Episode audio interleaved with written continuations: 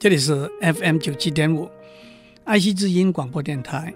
我爱谈天，你爱笑，我是刘总郎。今天我想谈谈一些有趣也是重要的数目字和观念。让我们先从正整数，那就是一二三四五六七讲起。自从远古时代开始，这些数字都是很自然也很具体的观念。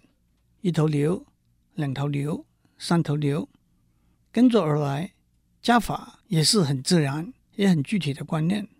两头牛加三头牛等于五头牛，减法呢？五头牛减三头牛，剩下两头牛，也很清楚。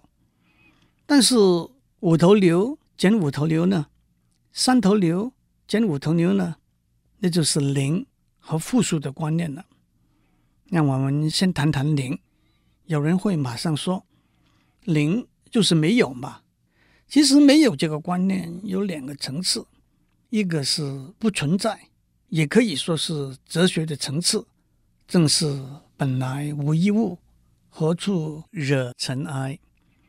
另外一个层次可以说是数学里头的零，那就是存在，但是没有，所以五头牛减五头牛。没有牛了，那就是剩下来零头牛。银行里头没有存款了，那就是存款等于零。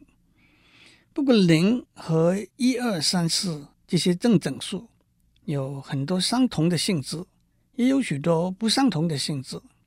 五加零还是五，五减零还是五，五乘零结果是零。为什么五乘零是零呢？假如你工作一天，可以赚五块钱，那就是五乘一。如果你工作两天，可以赚五乘二块钱；三天可以赚五乘三块钱。那么，如果你工作零天，可以赚五乘零块钱。所以五乘零自然就是零。那么五被零除呢？事实上，被零除这个观念在数学上。没有一个全面的、明确的定义。五倍一除可以解释为把五块钱分给一个人，结果他分到五块钱；五倍二除是把五块钱分给两个人，每人分到两块半。那么把五块钱分给零个人呢？那么每个人分到是多少钱呢？是一个没有意义的问题，自然也不会有一个有意义的答案了。我在这里不会详细的解释，请记得被零除是数学里头一个得很小心处理的动作，往往会导引到错误的结果。我相信许多听众都会记得，在国中的时候，老师告诉过你怎么样证明二等于一，其中的一个关键点就是一个方程式的两边同时被零除，得出来的结果。就不一定是相等的了。让我交代一下，有人会问，我好像记得五倍零除的结果是无限大，这句话又怎么样解释呢？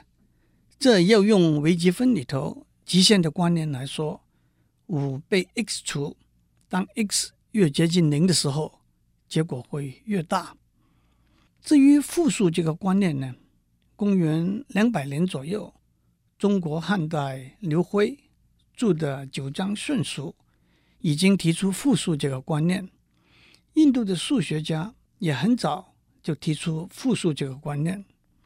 但是，甚至到了十八世纪，还有些数学家认为负数是一个没有意义、荒谬的观念。的确，一头牛、两头牛是一个具体的观念。负一头牛、负两头牛是什么意思呢？我们可以用负一头牛代表欠别人一头牛，负两头牛代表欠人家两头牛来解释。所以五加负三等于五减三等于二的解释是五头牛欠人家三头牛，实在只剩下两头牛。五减负三等于五加三等于八的解释是五头牛，别人说你欠我的三头牛不要还了。所以结果一共有八头牛了。五乘负三等于负十五，还好解释。负五乘负三等于十五，负负得正，又怎样解释呢？让我趁这个机会指出，数学上很多观念开始的时候是很具体的，但是推广开来会逐渐变得抽象。我们不必抗拒从具体走向抽象，但是在抽象里头也不要忘记具体。讲完整数，接下来是分数，像四分之五、三分之二、三十三分之四十。分数也可以用小数点符号的形式来表示，例如四分之五是一点二五，三分之二是零点六六六六六六六，三十三分之四十是一点二一二一二一二一。分数也叫做有理数，a rational number。当有理数用小数点符号的形式来表示的时候，小数点后面。可以有无穷个数字，例如一点二五零零零零零零、零点六六六六六六、一点二一二一二一二一。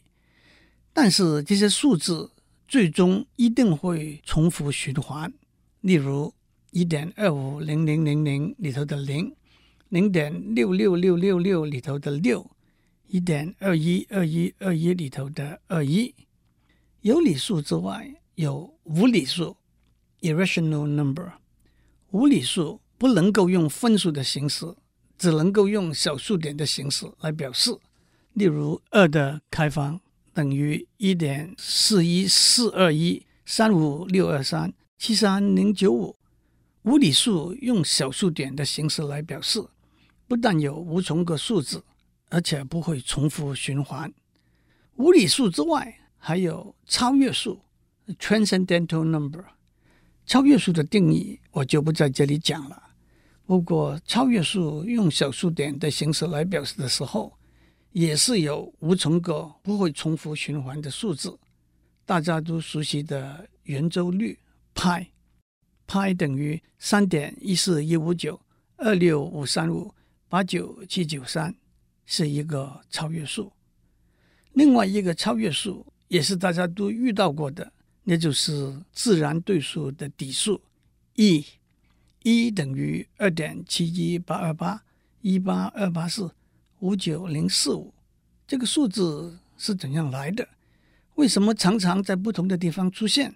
我没有时间在这里解释。不过派和一可以说是数学里头两个最重要的超越数。有兴趣的听众会问。无理数和超越数有什么不同？我们怎样去证明二的开平方是一个无理数，而不是一个有理数呢？我们怎样证明派是一个超越数呢？这都是有趣而且重要的数学的问题。接着，让我讲什么是一个虚数 （imaginary number）。上面讲的正整数、负整数、无理数、超越数。都叫做实数 （real number）。要讲什么是虚数，让我们从加减乘除、乘方、开方这些数学运算讲起。六加三等于九，六乘三等于十八，六的三次方就是六乘六乘六等于两百一十六。减是加的相反运算，九减三等于六。除是乘的相反运算。十八比三除等于六，开方是乘方的相反运算，两百一十六开三次方等于六。但是我们碰到一个问题，二乘二等于四，负二乘负二也等于四，所以四开平方有两个答案，这两个答案是正二和负二。那么负四开平方的答案是什么呢？有人马上会说。没有答案，因为正数乘正数，结果是正数；负数乘负数，结果也是正数。所以没有一个数字的平方会是一个负数。这句话听起来似乎的确有道理，但是这句话的大前提是我们活在一个只有整数、有理数、无理数、超越数的数字世界里头。如果我们把我们的数字世界扩大，我们是的确可以找到一个数字，它的平方是负四，这就是虚数的观念。在虚数的世界里头，有一个数字 i。如果我们把负一开平方定义为 i，那么 i 乘 i 就是负一，i 二乘 i 二就是负四，那就解决了一个负数可以开平方的问题了。换句话说，一个负数开平方的结果是一个虚数。其实，如果我们活在一个只有一头牛、两头牛的数学世界里头，负三头牛、一点四一四二头牛，其实也是不可以理解和接受的观念。如果我们接受了虚数的观念，我们只是说有两种牛：实的牛和虚的牛。我们可以有三头实的牛，两头半实的牛，也可以有四头虚的牛，五头半虚的牛。总合起来，其实，在实数的世界里头，我们有一二三四五，也有一点二五、一点三三三三三。在虚数的世界里头，我们有 i 一、i 二、i 三、i 四，也有 i 一点二五。i 一点三三三三三，在实数的世界里头，实数加减乘除，结果还是实数。有趣的是，在虚数的世界里头，虚数加和减，结果还是虚数。但是在虚数的世界里头，乘和除的结果就不同了。i 乘 i 等于负一，把我们带回到实数的世界；i 乘 i 乘 i 等于负 i。又把我们带到虚数的世界，的确是虚则实之，实则虚之。其实实数和虚数可以平行共存，在有些情形之下各管各的，在有些情形之下来往互通，这就是复数 （complex number）。复数有一个实数的部分，也有一个虚数的部分。例如，二加 i 三是一个复数。它的实数部分是二，它的虚数部分是 i 三。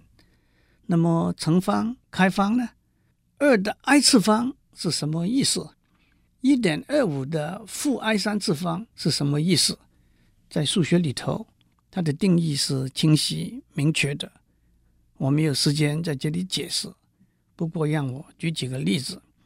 二的 i 次方是一个复数，等于零点七六九二加。i 零点六三八九六，十的 i 次方也是一个复数，等于负零点六六八二零加 i 零点七四三九八。一个很有趣的数目字，一的派 i 次方是一个实数，等于一。一的派 i 次方等于一，也可以写成一的派 i 次方加一等于零。这个方程式叫做尤拉的方程式 （Euler's equation）。有人说，尤拉的方程式是数学里头最美丽的方程式。一的 i 派次方加一等于零。这个方程式包含了数学里头最重要的五个数字：零、一、派、一和 i。这五个数目字。也代表了数学里头四个重要的领域：零和一代表算术，零和一是加减乘除的开始；i 代表代数，为了 x 平方加一等于零，这个方程式能够有解，我们提出虚数 i 这个观念。派代表几何，因为派是圆周率；一代表分析 （analysis）。因为一的定义跟无穷级数、极限都有很密切的关系。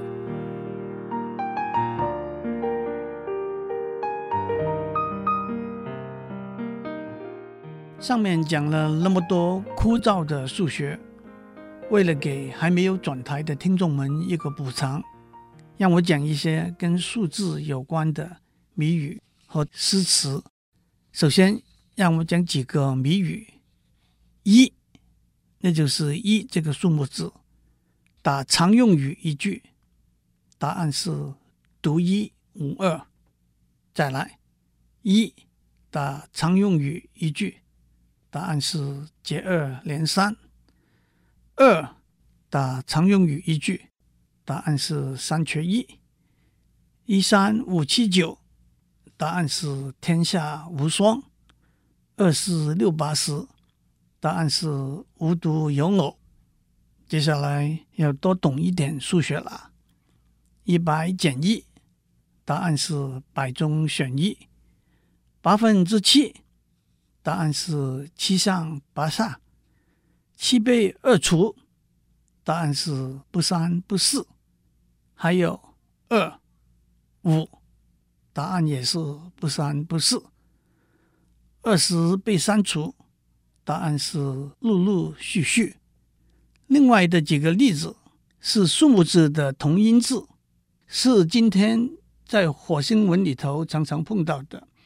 二四六就是饿死了，七零八六就是七零八落，五二零一三一四就是我爱您一生一世。用数字写诗的例子也多得很。康熙皇帝写过一首一字诗。描写江上一只小舟里头一个渔翁的画面，一蓑一笠一扁舟，一丈竿头一支钩，一水一派是一唱，一翁独钓一江秋。一共用了十个一字。不过，如果把独钓里头那个独字也算在内的话，那就是十一个一字了。民国初年，名诗人徐志摩也有一首诗：“一卷烟，一片山，几点云影，一道水，一条桥，一枝芦笙，一林松，一丛竹，红叶纷纷。”看来徐志摩的数学比康熙好一点点。他除了一之外，还会数到几点云影，几点就是大于等于三了。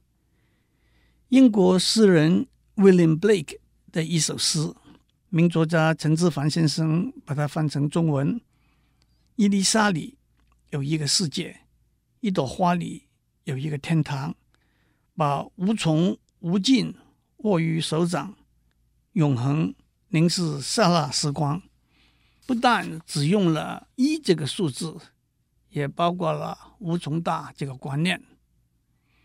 很多小学的国文课本都有宋朝邵康写的一首诗：“一去二三里，烟村四五家，亭台六七座，八九十枝花。”据说清朝诗人李调元写了一首描写两个漂亮的姐妹的打油诗：“一姐不如二姐俏，三寸金莲四寸腰。”买来五六七包粉，拌成八九十分胶。还有一首是卓文君在司马相如外出的时候写给他的信。一别之后，两地相思，只说是三四月，又谁知五六年。七弦琴无心弹，八行书无可传。九连环从中切断。十里长亭望眼穿，白丝响，牵细链，万般无奈把郎怨。这首诗还有下半段，从万千百到三二一，我就不再念下去了。下面一个例子就比较深了，恐怕得用到国小二年级的学处。据说有一个财主买了一幅很珍贵的画，叫做《百鸟图》。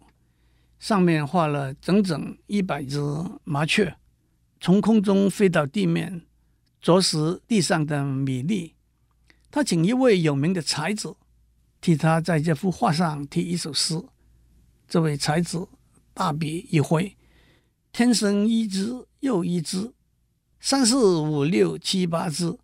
大财主看得气炸了，怎么在这一幅名画上写了那么粗俗的话？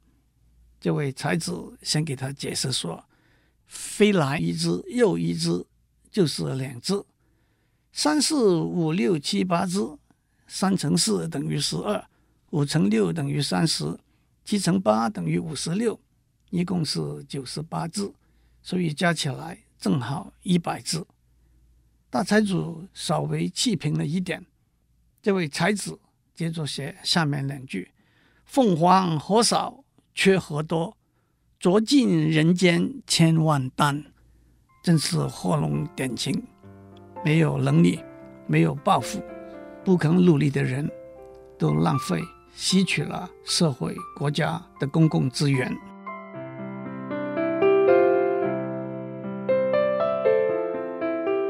以上内容由台达电子文教基金会赞助播出。